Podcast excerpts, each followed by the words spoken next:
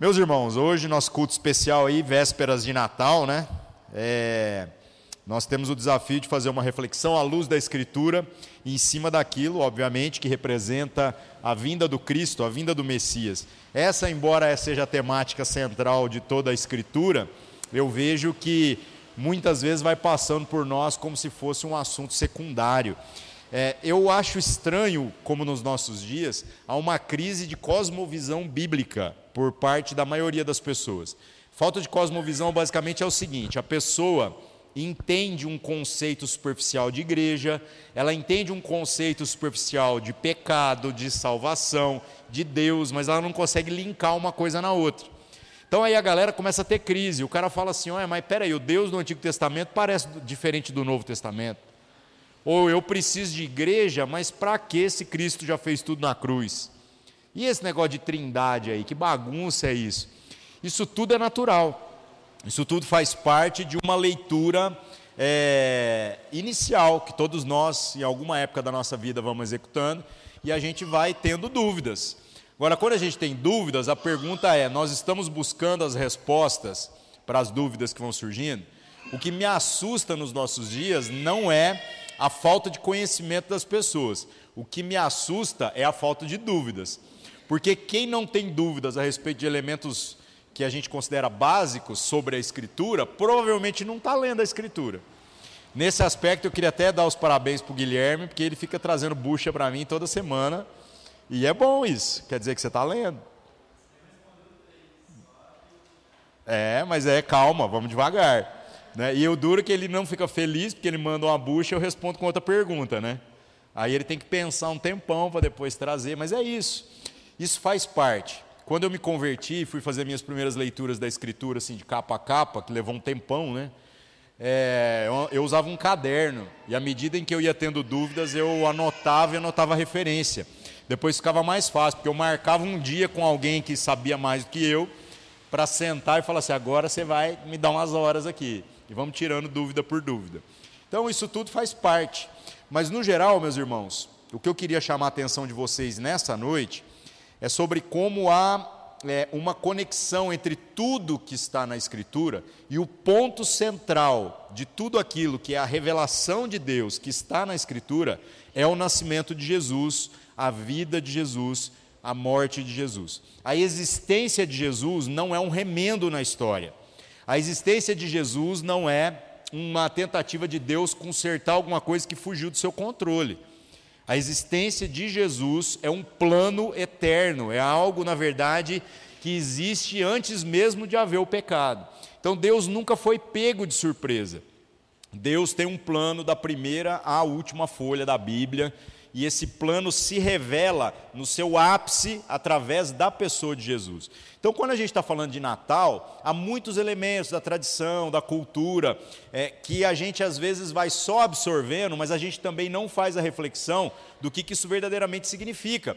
E essa falta de cosmovisão bíblica ainda piora ainda mais o nosso entendimento. Então tem gente que começa a achar que Natal é, é, Papai Noel, que Natal é a gente trocar presente, que é Natal a gente juntar para comer. E essas coisas todas não tem nada de errado, gente. Não tem absolutamente nada de errado.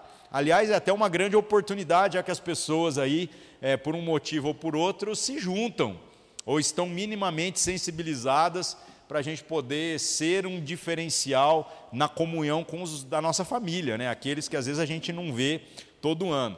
E não é uma data prazerosa para muitas pessoas. Para aqueles que não têm família, às vezes é, isso é um problema. Para aqueles que têm famílias muito grandes e tem sempre aquelas tia chata que quer dar palpite na vida da gente, também se torna um problema. Então, é, se a gente não tiver uma compreensão clara do que a Escritura quer trazer para nós como um todo, o que esse plano de Deus, então, culmina na vinda de Jesus, na existência da pessoa de Jesus, vai acabar acontecendo que a gente vai passar pela data do Natal, vai passar pela Páscoa também, onde a gente fala sobre a morte e a ressurreição de Cristo, como datas que são apenas uma convenção do calendário. No nosso meio, nós já tivemos alguns, inclusive, que militavam fortemente com relação à comemoração de diversas datas. Porque o pessoal fala assim: ah, tudo isso é apenas de natureza comercial. Gente, não tem jeito. Sempre vai ter alguém achando uma oportunidade de ganhar dinheiro em cima de qualquer data. O próprio Jesus denuncia que lá no templo, quando havia um pátio para que as pessoas pudessem comprar os animais, trocar as moedas para fazer as suas ofertas, algo que foi feito para facilitar para as pessoas. Já tinham os pilantras lá é, é, favorecendo a si mesmos, né? É, fazendo com que o câmbio fosse injusto, com que a venda dos animais para as ofertas obedecesse aos interesses econômicos muito mais do que aos interesses de resolver o problema das pessoas. Então não tem jeito, sempre vai ter um pilantra ou outro aí tentando desvirtuar a coisa. Mas, meus irmãos, é fato que Jesus não nasceu provavelmente em dezembro, é muito provável também que ele não morreu perto da nossa comemoração da Páscoa, porque a nossa Páscoa é uma convenção de calendário. A Páscoa dos judeus raramente bate com a nossa Páscoa. Se eu não me engano, neste ano bateu, mas é raro, é muito raro. O que, que aconteceu? Com a tradição da igreja se tornou necessário, como o negócio era calculado lá pela posição da lua e não sei o que, e o calendário judaico é diferente, o pessoal resolveu adotar uma data por convenção para que pudesse ser comemorada a Páscoa em todos os lugares ao mesmo tempo. Porque o que acontecia é que quando você olhava pela lua, em cada hemisfério, a Páscoa era comemorada em uma época diferente. Né? Então, essas coisas são frutos de convenção? Com certeza. Não sabemos exatamente quando Jesus nasceu, mas provavelmente não foi nessa data, mas isso é o que menos importa. O que realmente importa é se nós compreendemos o para que ele nasceu. Se a gente entendeu para que ele nasceu, aí, meus irmãos, muda tudo de figura. Aí nós vamos entender que o maior presente de todos nós já recebemos. E isso então deveria ser a motivação pela qual a gente se reúne, pela qual nós nos esforçamos para viver como igreja e pela qual a gente vai fazer força para estar, mesmo com os nossos parentes mais desagradáveis, nas nossas celebrações de Natal, cada um aí na sua família. E aqueles que não têm família vão fazer um esforço para se juntarem com outras famílias. Gente, eu já passei Natal acho que umas duas, três vezes sozinho. Sabe por que isso acontecia? Porque eu pegava recuperação na escola, principalmente da sétima série em diante, né? Eu não sei como eu sobrevivi à escola. E aí a minha família viajava. O meu castigo era ficar sozinho, né? E era muito bom ficar sozinho. Aí eu passei de ano todas as vezes, deu certo. Senão depois o pau quebrava a hora que eles voltassem, né? Mas aí eu passava o Natal sozinho. Toda, todo final de ano sozinho era muito legal. Mas o Natal era deprimente, gente. Natal não tem o que fazer. E quando eu tinha acho que 17 anos, a gente era mais irresponsável do que hoje, né? Então eu pegava carro, dirigia. Desde os 15 eu já dirigia, né? E meu pai era tão doido ainda que ainda dava o carro para eu dirigir, né? Ele falava: se você for preso, eu não sei de nada, né? E era assim que a banda tocava quando eu estava na minha adolescência. Aí numa dessas datas, imagina eu passando o Natal sozinho e de carro. Pensei, gente, eu vou abafar. Né? Não tinha namorada, não tinha nada tinha algum dinheiro, pensei, ah, vou achar um lugar massa aí e vou passar um Natal muito legal. Sabe o que, que tem para você fazer no Natal? Nada, cara. Não adianta você ter de bolso cheio de dinheiro, você está de carro, não tem lugar nenhum para ir, não, não tem, não abre nada. Você não acha um boteco aberto com os pinguços lá para você poder juntar. Eu passei até aqui na Monsenhor Eduardo, para vocês terem ideia do tamanho do desespero do ser humano. Então foi muito frustrante o é, que, que eu acabei fazendo na ocasião? Eu cedi né, aquilo que eu não queria fazer e eu fui para a casa de outras pessoas. Isso aí eu conto em outra ocasião, porque eu tenho muitas histórias de passar também Natal na casa de outras pessoas. Já fui de penetra em festa de igreja, já fiz um tanto de coisa aí que foi muito legal. Minha família até ficou sabendo depois. Mas, meus irmãos, a ideia então é, é nós entendermos o porquê, o porquê Cristo veio o porquê nós devemos entender que nós recebemos um presente. E uma vez que a gente entenda um porquê, nós devemos entender o seguinte: o para quê. Então, se nós sabemos o porquê Cristo veio, e isso traz agora é, uma responsabilidade, já que se eu entendi o que Deus fez por mim, eu preciso compreender que isso não é apenas para satisfazer os meus anseios ou para resolver os meus problemas, porque o propósito eterno de Deus é que Deus, ao fazer o sacrifício maior, gerasse em nós uma consciência de que a nossa vida seja um sacrifício. mas um sacrifício muito mais de consciência do que propriamente de força. Deus não está exigindo de nenhum de nós essa questão do sacrifício é, de derramar a sua vida no sentido de morrer por aquilo que, que é a vontade dele. Ele nos chama agora para que a gente possa viver em favor da vontade dele. E tem uma diferença imensa entre uma coisa e outra. Quem deveria morrer por qualquer coisa que Deus deseja que aconteça, já morreu, que é Jesus, que veio para fazer isso, para ocupar o nosso lugar. E o texto que eu acho relevante da gente dar uma mastigada aqui hoje, que fala a respeito dessa vinda de Cristo, está lá em Isaías, outro capítulo, abra lá sua Bíblia, por favor, no capítulo 53. Um texto onde Deus, falando através do profeta Isaías, basicamente descreve a missão do Messias, a missão de Jesus é, muito tempo antes da sua vinda, para vocês verem o como que na verdade não há contingências, o como que não há remendos na história, mas Deus cumpre o seu plano eterno. E nós, meus irmãos, então precisamos o tempo todo reavaliar a nossa jornada para a gente tentar discernir aí se nós estamos compromissados com aquilo que é este plano de Deus ou se nós estamos vivendo à margem disso. Então, meus irmãos, entenda: não existe essa relação com Deus é, que está dissociada do comprometimento com o que é o conceito bíblico de ser igreja, que está dissociado da questão da salvação, que está dissociado desse entendimento do que é a trindade. Todos esses conhecimentos devem ser uma confluência, deve ser como um rio que vai se juntando ali nos seus afluentes e se tornando então é, é, algo que vai tudo para o mesmo lugar, que aponta tudo para o mesmo rumo. E qual é esse rumo? Esta então manifestação visível da vontade de Deus que ocorreu na pessoa de Jesus. É, muita gente às vezes vai lendo Bíblia então e fica nessa esquizofrenia, porque não enxerga isso, não enxerga como toda a Escritura está falando de uma só coisa, está apontando para um só rumo. Então vamos ver o que, que o próprio Deus fala através do profeta Isaías, né? é, sobre a pessoa de Jesus. Como eu disse, um texto que foi escrito antes, mas que traz para nós muita, muita luz, né? muito, muita, muito entendimento assim mais esclarecido acerca desse plano eterno de Deus. Então, o capítulo 53 começa assim: Quem deu crédito à nossa pregação e a quem se manifestou o braço do Senhor? Essa é a grande crise, essa é a grande pergunta de todo aquele que prega. Meus irmãos, essa pergunta é, deixa a gente já em dúvida quando você lê o capítulo. Você fala, quem está falando aqui? É o profeta Isaías ou é o Espírito Santo através do profeta Isaías? Porque fala a nossa pregação. É óbvio que as palavras saíram da boca do profeta Isaías, mas a gente vê aqui que quem está falando através da boca dele já não fala como um único indivíduo tanto que não é a pregação do Senhor em terceira pessoa, não é a minha pregação, mas é a nossa pregação. Então, olha que coisa interessante, o profeta aqui fala como que o Espírito falando através dele. Verso 2: Porque foi subindo como um renovo perante ele e como raiz de uma terra seca, não tinha parecer nem formosura, e olhando nós para ele, nenhuma beleza víamos para que o desejássemos.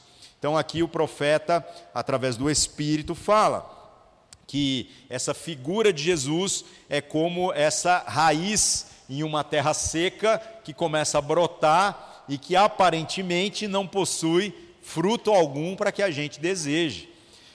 Hoje em dia, meus irmãos, quando a gente fala a respeito do viver igreja, do ler escritura, do buscar esse caminho da santificação, do conhecer Deus e tudo mais, para para pensar no seguinte: as pessoas conseguem entender que a vontade de Deus deve ser algo a ser almejado, mesmo que não haja nada atrativo para nós, ou as pessoas estão apenas buscando aquilo que é atrativo para elas.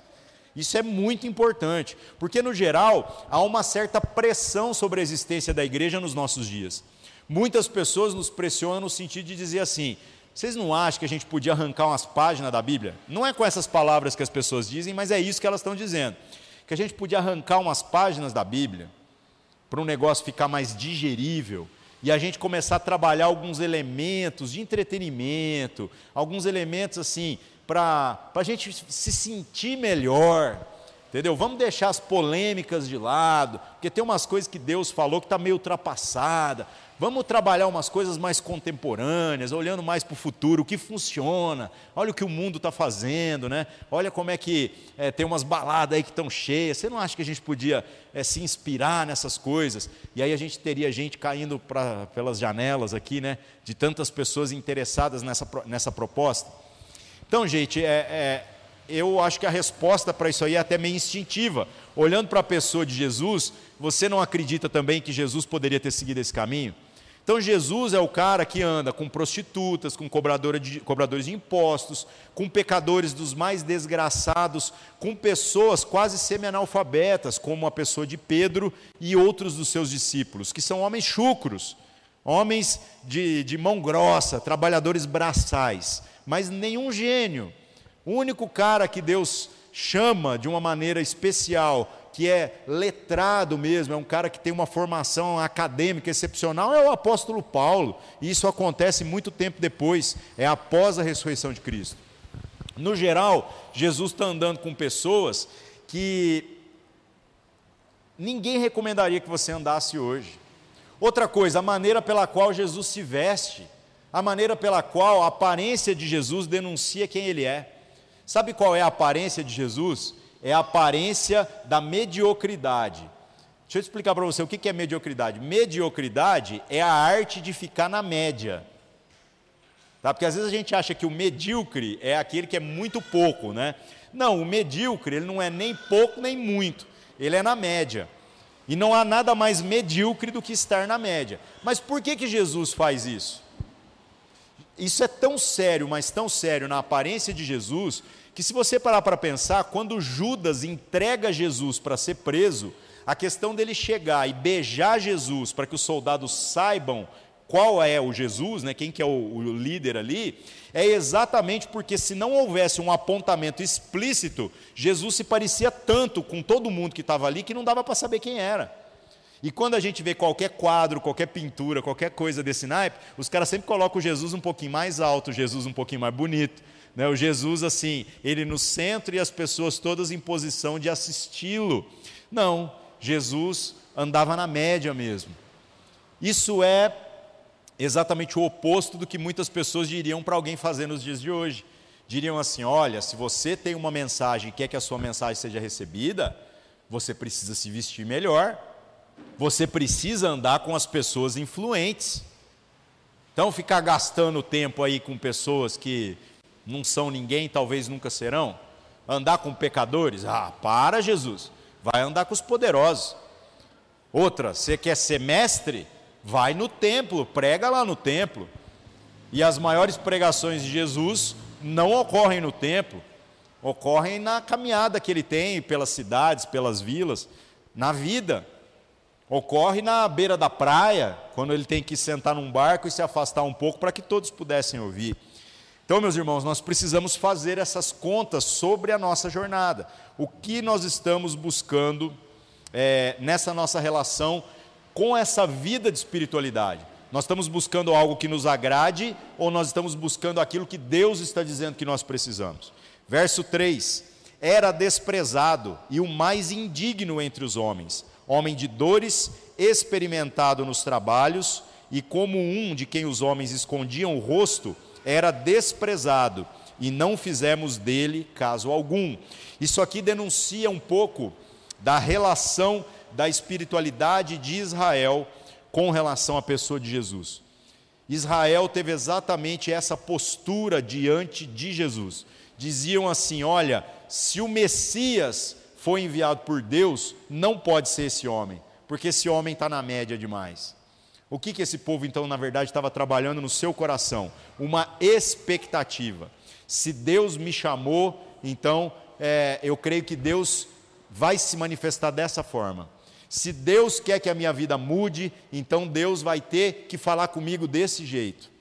E a resposta que não apenas Israel, mas todo mundo recebeu é: quando Cristo veio, não veio da forma que as pessoas esperavam. Então, gente, na boa, às vezes parece que aquilo que Deus está falando com a gente está sendo esfregado na nossa cara de muitas formas, e o que está faltando para nós é sensibilidade. É a gente querer ouvir. É muita gente que está querendo ver céu abrir e vir voz do Cid Moreira dizendo aquilo que você tem que fazer. Mas pouca gente querendo ouvir aquilo que já foi revelado, aquilo que já foi trazido através deste homem de dores que é Jesus. Então, do mesmo jeito que Israel desprezou Jesus, não fez dele caso nenhum, pode estar acontecendo da nossa espiritualidade não está fazendo caso nenhum dele. A gente pode ser alguém que não falta de culto, a gente pode ser alguém que se compromete financeiramente, pode ser alguém que não fala palavrão, que não briga com ninguém, que fala amém para tudo, que até dá uns conselhos bom de brother assim, em nome de Jesus para os outros. E ainda assim a gente pode não ter parte com ele. Porque, na verdade, nós estamos vivendo um espiritual politicamente correto. E nesse aspecto, gente, tem muita gente sendo levada pelo engano. Tem muita gente que não consegue mais fazer diferenciação entre o que é alguém que viveu como é, uma, um cristão à luz da Escritura e uma pessoa que vive uma, uma experiência em outra experiência, em outro tipo de, de, de vivência religiosa. Vou falar um negócio para vocês, eu tenho amigos de muitas expressões religiosas. Eu tenho amigos de muitas expressões, sem brincadeira. Eu tenho amigo de candomblé, eu tenho amigo espírita, eu tenho amigo ateu. E é amigo mesmo, viu? É gente que a gente pode chegar e botar o dedo na cara um do outro e falar umas borrachas, que a amizade nem arranha. A gente também gosta de falar sobre as coisas de Deus amistosamente, tipo, ninguém vai ficar ofendido de um falar que é, isso que você está dizendo eu não concordo, eu entendo diferente, ou dizer assim, não, nesse ponto aí você está errado. A gente não briga por causa disso, a gente até gosta de brigar, eu acho que isso até enriquece a vida da gente. Mas vou falar um negócio para vocês. Se tem uma coisa que eu tenho assim até um prazer na minha relação com os meus amigos que expressam outras confissões religiosas, é de deixar dúvidas na cabeça dessa galera, porque os caras falam assim, ó, de todas as expressões que eu já vi, esse jeito aí que vocês pregam, para mim é o mais complexo. Aí eu, mas por que para mim parece o mais simples? Ele fala, então, mas tem algumas coisas que não tem jeito, é um, tem um pulo do gato aí tem alguma motivação que às vezes a gente não alcança. E aí você acha que eu tenho a presunção de tentar explicar? Eu só falo para o cara: olha, eu acho bom demais você entender que tem algumas coisas aqui que vão além apenas de um raciocínio, e se você procurar a resposta, não comigo, porque se eu te der uma resposta, sempre vai ser uma resposta medíocre, mas se você procurar essa resposta em Deus, eu tenho certeza que Deus vai falar com você. E aí a gente vai empurrando a bucha para Deus, e é muito legal ver Deus trabalhar isso na vida das pessoas. Agora, quando a gente fica só no medíocre, só na experiência politicamente correta, na boa, aí a gente se torna mais um no meio de tantas expressões religiosas. E aí, como a gente sempre diz, eu até acho que esse negócio de evangelho é a pior delas. É a pior. Por quê? Porque custa caro demais perto dos benefícios que traz. Se for só para ser politicamente correto, a gente deveria procurar outra expressão aí. Tem muitas outras que praticam boas obras mais do que a gente, que faz um tanto de coisa.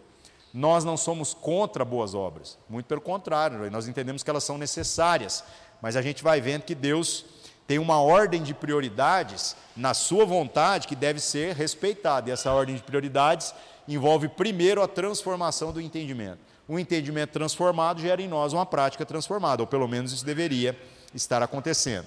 Verso 4: Verdadeiramente, Ele tomou sobre si as nossas enfermidades e as nossas dores levou sobre si, e nós o reputamos por aflito, ferido de Deus e oprimido.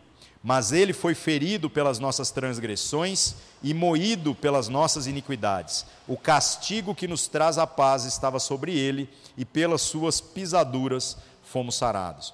Gente, esses dois versículos aqui também dão uma confusão danada na cabeça de muita gente.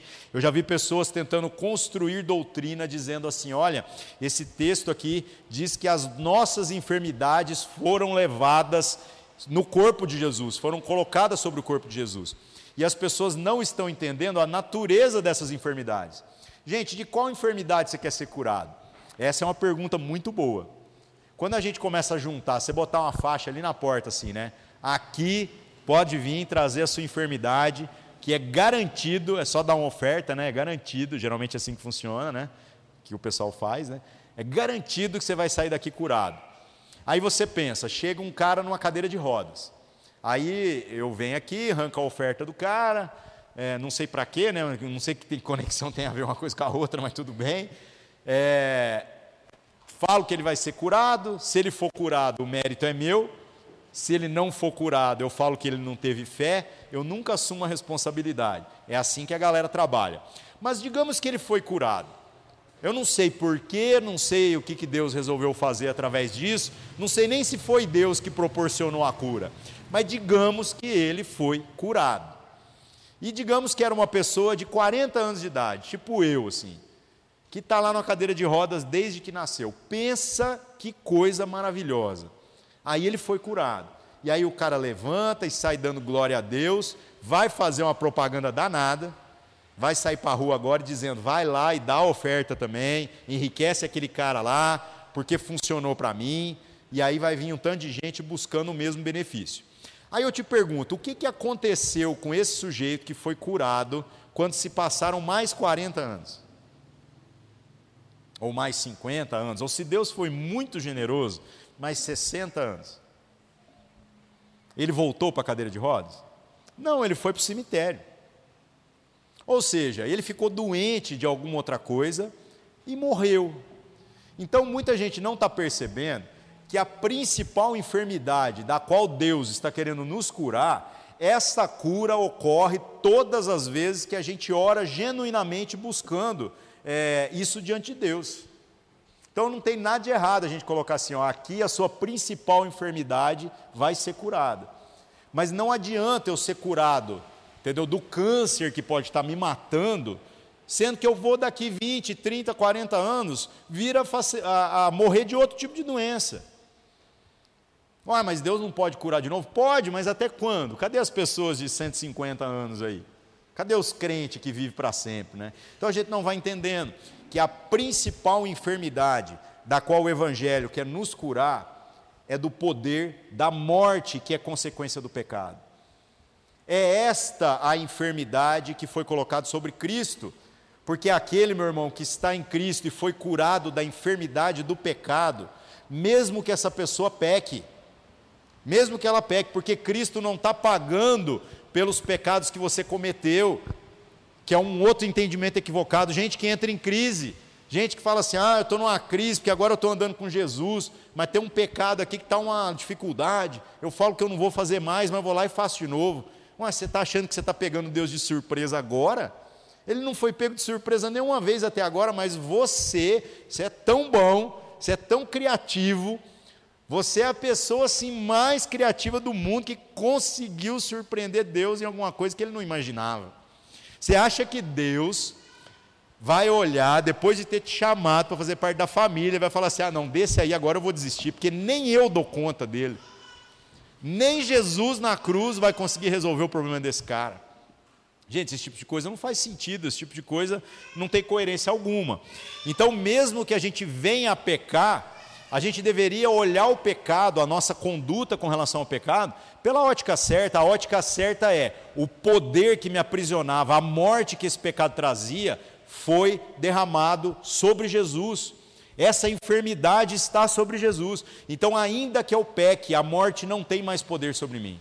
Então, se eu sei que a morte não tem mais poder sobre mim, como que eu estou vivendo daqui para frente? E aí a gente vai mudando a nossa consciência, a gente vai entendendo que eu não sou mais escravo do pecado. Aí o pecado, meus irmãos, vai se tornando um acidente, ao invés de se tornar uma prática de conformidade. Ai, mas aí um dia eu vou vencer. Vai, sabe quando você vai vencer? quando morrer. Por isso que aquele que permaneceu com Cristo até o final, o dia que se encerra a jornada dessa pessoa, a pessoa morre, entendeu? Por mais que a gente vá lá, chora, tem saudade e tudo mais, nós damos testemunho como igreja de quê? De que essa pessoa perseverou até o final. Ali então ela foi completamente livrada das consequências do seu pecado. A gente vai ver agora de maneira definitiva aquilo que Cristo já garantiu na cruz. Então, gente, é, ele levou, ele tomou sobre si as nossas enfermidades, ele levou as nossas dores sobre si, e nós olhamos para ele como aflito, ferido de Deus e oprimido, e é isso mesmo que aconteceu. Ele foi ferido pelas nossas transgressões, e ele foi moído pelas nossas iniquidades. O castigo que nos traz a paz estava sobre ele, e pelas suas pisaduras fomos sarados. Ou seja, não tem jeito. Deus estabeleceu desde a eternidade um princípio extremamente simples. O princípio simples é o seguinte: aquele que peca morre. E a única maneira pela qual o pecado pode ser pago é com o derramamento de sangue. Sempre foi assim, desde o princípio. Então, todo aquele que peca sofre como consequência a morte. Deus já sabia disso quando criou Adão, Deus já sabia o que Adão ia fazer, mesmo dando todas as condições favoráveis. Ninguém pegou Deus de surpresa. O que acontece é que o próprio Deus, então, na pessoa de Jesus, vem e se permite sofrer as consequências do nosso pecado. Então, quem tinha que morrer, já morreu. Nós somos chamados agora para vivermos, é diferente. Verso 6: Todos nós andamos desgarrados como ovelhas, cada um se desviava pelo seu caminho, mas o Senhor fez cair sobre ele a iniquidade de nós todos. Olha que legal. Então, cada um de nós vive como ovelha. E a ovelha, gente, é um bicho muito esquisito. Porque a gente fica, toda vez que pensa em ovelha, pensa num bichinho legalzinho, fofinho, né? De boa de cuidar, né? Não precisa de uma cerca muito alta. Nossa, que legal. Eu me lembro de um pastor famoso nos Estados Unidos uns anos para trás. Eles faziam umas comemoração de Natal grande, aí vinha aquele tanto de gente da igreja. Aí ele levou uma ovelha assim no culto, né? E a ovelha fez cocô no meio do, do negócio. Ficou inesquecível a parada, né? Então, ai, que bicho fofinho. Mas tem um vídeo que rola na internet há uns anos atrás, que é muito massa. Tá lá um pastor de ovelhas com um tanto de ovelha e eles vão atravessar uma estradinha no meio do nada, e aí o cara dá a bobeira, vira de costa, vem uma das ovelhas e dá-lhe uma cabeçada e joga ele no chão, e aí vem as outras e ó, e esse cara apanhou dessa ovelha, mas apanhou muito. Então a ovelha é desse jeito, entendeu? Ela não é menos ovelha porque ela é rebelde. Ela não é menos ovelha porque ela se desgarra do, do bando. Ela sai do meio do rebanho e vai procurar o seu próprio caminho. Ela continua sendo ovelha. Ovelha tem que ser conduzida e a gente fica pensando no cajado do pastor, né? Conduzindo, e a gente às vezes não imagina o pastor dando umas cajadadas para a ovelha voltar para o lugar certo. E a gente pode achar que tem alguma coisa errada na nossa vida. Fala assim, rapaz, Deus está me trolando, que Deus está me quebrando aqui, eu estou só, eu estou me sentindo com as pernas quebradas. É isso mesmo, tenta correr do pastor para você ver o que vai acontecer. Às vezes ele vai vir quebrar uma perna sua para você andar mais devagar, e aí andando mais devagar ele vai te conduzir para o caminho certo. É melhor andar devagar no rumo certo do que andar rápido no rumo errado. Então não é menos ovelha por conta disso. Então cada um se desviava pelo seu caminho mas o Senhor fez cair sobre ele a iniquidade de todos nós. Então, as consequências dos nossos caminhos foram depositados sobre a vida de Jesus. Verso 7. Ele foi oprimido, mas não abriu a sua boca. Como um cordeiro foi levado ao matadouro, e como ovelha muda perante os seus tosqueadores, ele não abriu a boca. O que, que isso aqui se refere? Tem gente também que fica teorizando, dizendo assim: ah, Jesus apanhava e não gemia. falei, gente, não exagera, nós estamos dando superpoderes para Jesus aqui. É óbvio que Jesus, enquanto apanhou, enquanto foi cuspido, foi torturado lá pelos romanos, é, deve ter sido um tempo de muitos gemidos, não há dúvidas. Quando a gente pensa nessa questão dele não abrir a boca, o que ele não fez, na verdade, é reivindicar aquilo que ele era direito. Porque Cristo poderia, naquele seu momento de aflição, quando todas essas consequências do nosso pecado são colocadas sobre ele, dizer assim: Eu não mereço isso. Eu mereço algo melhor do que isso.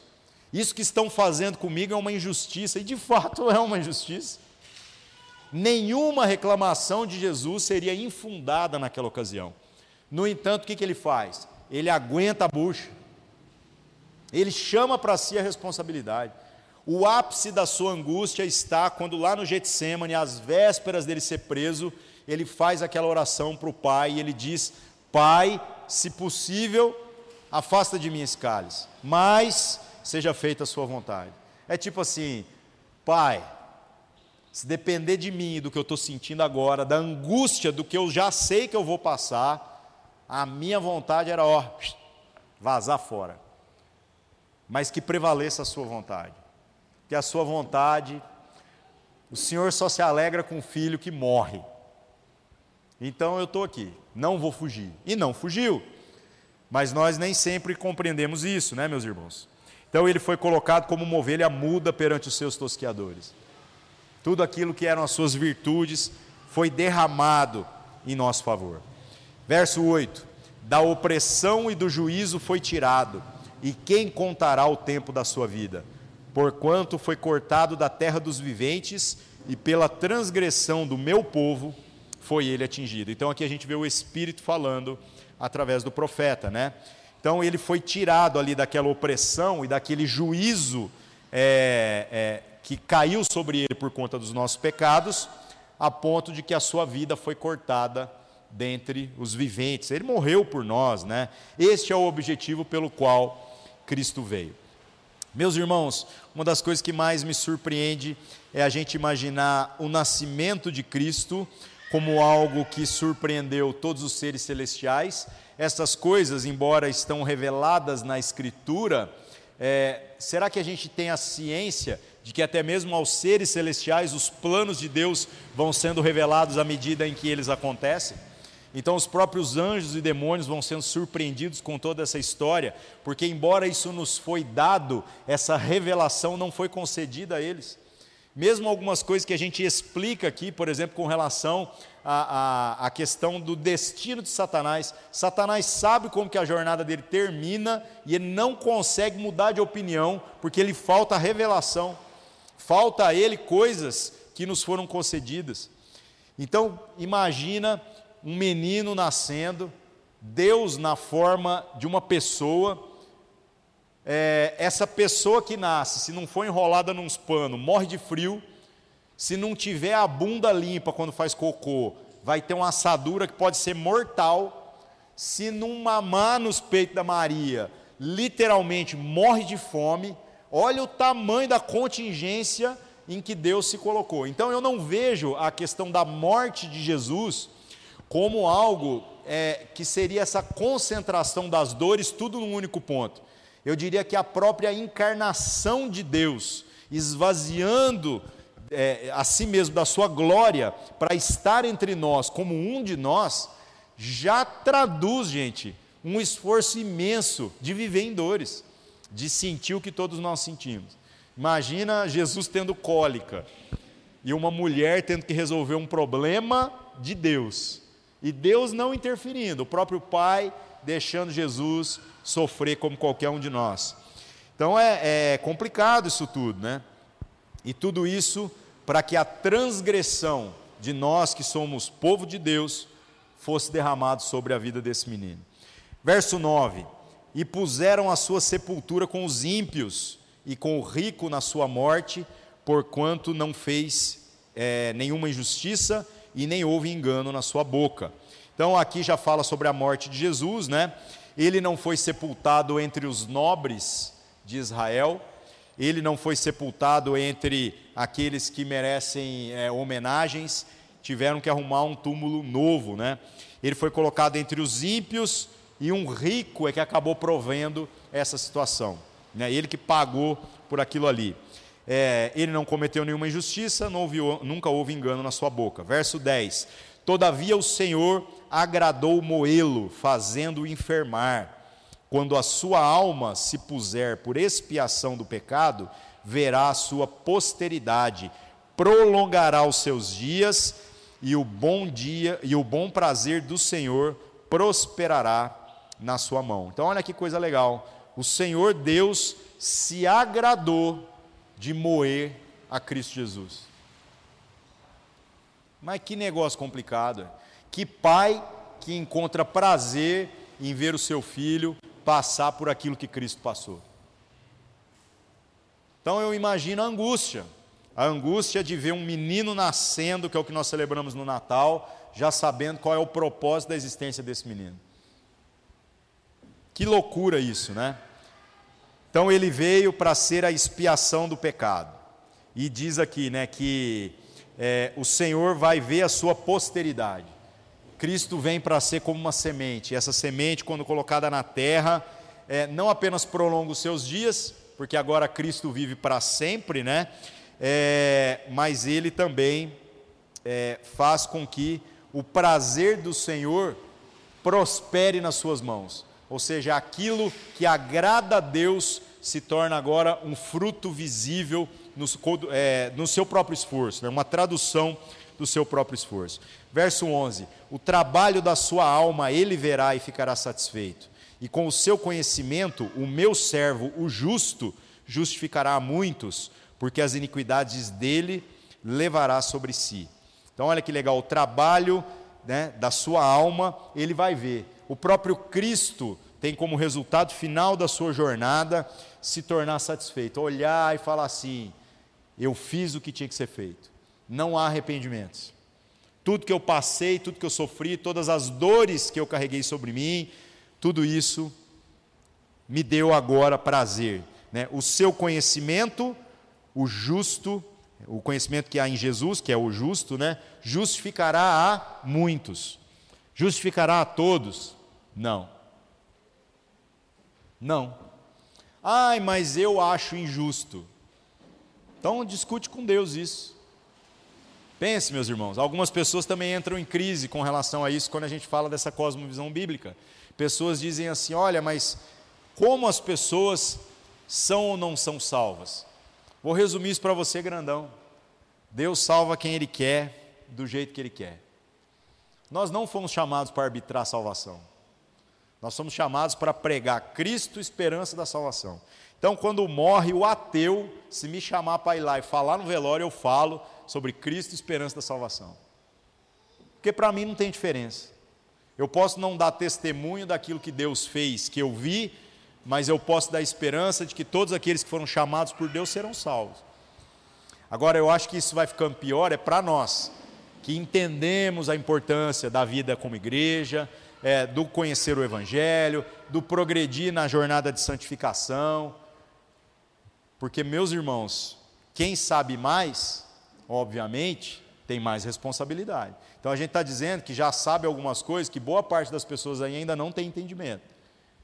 Então, é imprescindível que a gente viva de maneira coerente, né? Não dá para Deus ficar me chamando de santo e eu ficar tentando viver de uma maneira a provar que Deus está errado. Aí, pelo amor de Deus, faz sentido nenhum isso, né? Então, que a gente possa entender isso daí. Todos serão salvos? Não. Mas nós não estamos aqui para arbitrar a salvação. Nós estamos aqui para testemunhar a respeito da salvação. Então, eu não vivo com essa angústia. Ai, mas e seu filho? Então, meu filho, antes de ser meu, eu creio que ele já era de Deus. Acabou. Ontem nasceu um sobrinho meu. Né? Aí hoje, hoje a gente foi lá no hospital, tal. E aí, quando a gente olha toda criança, é isso. E aí a gente vê, às vezes, pessoas que não professam a mesma fé da gente, podendo dizer a mesma coisa, falando assim: olha, isso é um milagre, né? ter um filho é um milagre. É um milagre. É um milagre. Agora, será que a gente consegue olhar para as outras pessoas ainda como um milagre? Por exemplo, será que a gente entende que cada pessoa que se prostitui aqui nessa rua, um dia já foi um bebê no colo de uma mãe, onde essa mãe segurava e dizia assim: ó, essa pessoa quando crescer vai ter tudo, vai ser a melhor pessoa do mundo. Mas aí a gente sabe como é que a vida funciona. Um tanto de coisa vai dando errado e cada um vai fazendo do jeito que consegue. Mas será que nós olhamos para as pessoas do mesmo jeito que Deus olha? Por isso que eu não tenho crise de chamar de irmão todo mundo que nós vamos encontrando no caminho aí. Agora, será que eu assumo essa responsabilidade, entendendo que já que Deus nos chamou de uma maneira especial, eu agora preciso revelar para essa pessoa, né, que nós fazemos parte de uma família, para que ela possa, no mínimo, iniciar essa jornada? Quem vai salvar, gente, é o Espírito Santo que vai fazer a obra. Mas será que eu revelo o caminho que o Espírito Santo tem para essas pessoas? Ou eu estou tentando só resolver o meu problema? Complicado, né? Verso 12: Pelo que lhe darei a parte de muitos, e com os poderosos repartirá ele o seu despojo. É, repartirá o despojo, porquanto derramou a sua alma na morte e foi contado com os transgressores. Mas ele levou sobre si o pecado de muitos e pelos transgressores intercede. Então, olha que legal, gente. Os poderosos desse mundo estão lá acumulando todas as coisas, mas o que eles não estão entendendo é que o Cristo, que abriu mão de todas as coisas, depois vai lá e vai tomar parte de todas essas coisas para si. Ou seja, tem um monte de gente que está achando que essa nossa jornada de existência é sobre aquilo que a gente consegue conquistar, sobre aquilo que a gente consegue acumular, sobre aquilo que a gente consegue fazer. Enquanto que, na verdade, Cristo, compreendendo que a vontade do Pai se tornando uma realidade na sua vida, é a coisa mais preciosa que ele poderia fazer com a sua existência. E isso dá, então, esse fruto, faz com que ele receba essa parte de muitos. Ele derrama sua alma na morte, ele é contado como um dos transgressores, mas o fruto disso, né, é que o pecado de todos nós não apenas foi derramado sobre ele, né, como agora concedeu ao próprio Jesus essa autoridade para que ele interceda por nós em todo o tempo. Então, meus irmãos, a jornada do Evangelho era para ser simples, era para a gente não sofrer com relação a um tanto de coisa aqui. Era para a gente chegar no Natal, na Páscoa, em todas as outras datas que nós comemoramos aí no nosso calendário cristão, é, um pouco mais conscientes a respeito de quem Deus é e do que Ele fez por nós.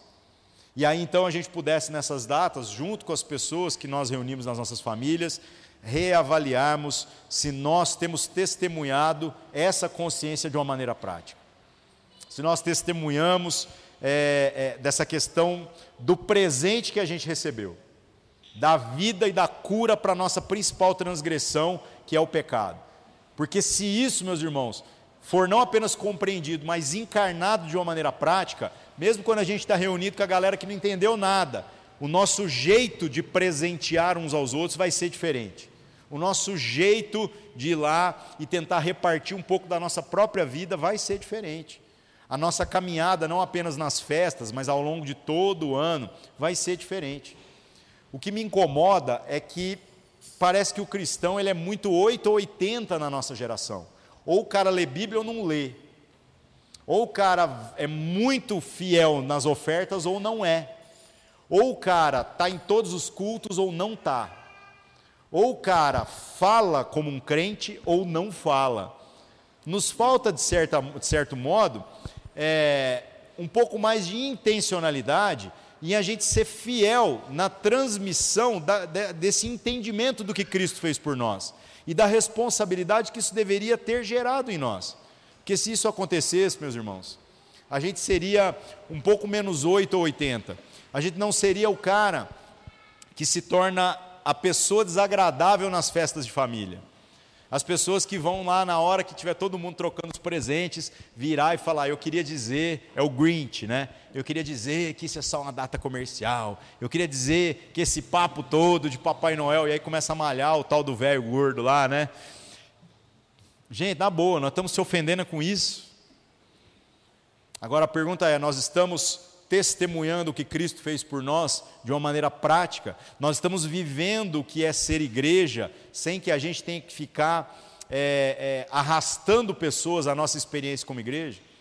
Isso é muito legal e às vezes a gente não está entendendo isso. Convidar pessoas para vir ao culto talvez seja uma péssima estratégia de evangelização, sabia disso? Porque o cara vai chegar aqui, primeiro ele já não vai ser bem recebido, porque a gente não é muito bom nisso. Depois ele pode não entender tudo que nós estamos fazendo aqui. Porque o cara vai ver nós cantando cinco músicas aqui e vai falar assim: o que, que é isso? E a gente canta às vezes umas letras que falam umas coisas bem bíblica espiritual, mas que para quem não lê Bíblia não faz sentido nenhum. Depois a gente vai vir aqui, vai pregar e o cara vai falar assim: não, legal essa palestra, né? Mas tem um monte de palestra muito melhor no YouTube aí que você vai lá, de gente te motivando, falando um tanto de coisa que você quer ouvir, dizendo como ganhar dinheiro, né? Então, mais uma. Então nós temos que convidar as pessoas para onde, gente? Nós precisamos convidar as pessoas para a nossa vida. E quando nós convidamos as pessoas para a nossa vida, como Cristo, através da sua maneira de viver e da sua maneira de morrer, atrai as pessoas a si, nós conseguiremos então fazer com que as pessoas façam as perguntas certas. As pessoas nos perguntarão, falarão: Você faz parte de alguma igreja? Por quê? Porque você é diferente. Então, que você possa ir na sua experiência de Natal, junto com seus parentes, com seus amigos, você possa ser essa pessoa diferente. A pessoa cuja consciência de quem Cristo é e do que ele fez por nós possa contaminar positivamente todas as pessoas. Ah, mas tem gente lá que eu não gosto. Eu fico imaginando quantos motivos nós damos para Jesus para que ele também não goste da gente. Quantas vezes nós empenhamos a nossa palavra e não conseguimos cumprir. Essa semana um cara me escreveu falando isso, falou, rapaz, eu fiz uma promessa, fez uma promessa, hein? Que se Deus me abençoasse de tal forma, eu ia fazer isso. Aí sabe o que aconteceu? Deus abençoou. E sabe o que ele fez? Furou na promessa. Aí ele entrou em crise. Aí eu ri demais. Eu falei, rapaz, que coisa boa. Você também pegou Deus de surpresa, né? Você acha que quando você prometeu, Deus pensou assim: não, ele vai pagar a promessa, né? Rapaz, Deus deve ter olhado, feito as contas da promessa, pensado assim: vai pagar nada, mas eu vou ensinar uma lição para ele. Aí o cara, mas qual que é a lição? A lição, aí abre lá no Evangelho e tal. Jesus falou assim: ó, você pode fazer um fio de cabelo ficar preto ou branco? Não. Você pode aumentar os dias da sua vida? Não. Então não promete nada. É sim, sim, não, não. Ah, mas eu errei. Errou, não tem problema. Jesus já pagou por isso. Se arrependa. Fala, pai, agora eu entendi por que, que você me abençoou. É para me quebrar as pernas mesmo, para eu entender que não é desse jeito que eu tenho que ter uma relação com o Senhor. E o que, que você faz? Daqui para frente, faça agora conforme a vontade do Senhor. Meus irmãos, em nome de Jesus, que a gente possa fazer com que essa celebração da vida de Jesus seja algo que transforme a nossa maneira de viver em todo o tempo, e não só em datas especiais, não só nesses momentos aí em que a gente às vezes até vai, como eu disse, de má vontade se reunir com a nossa família. Amém, meus irmãos?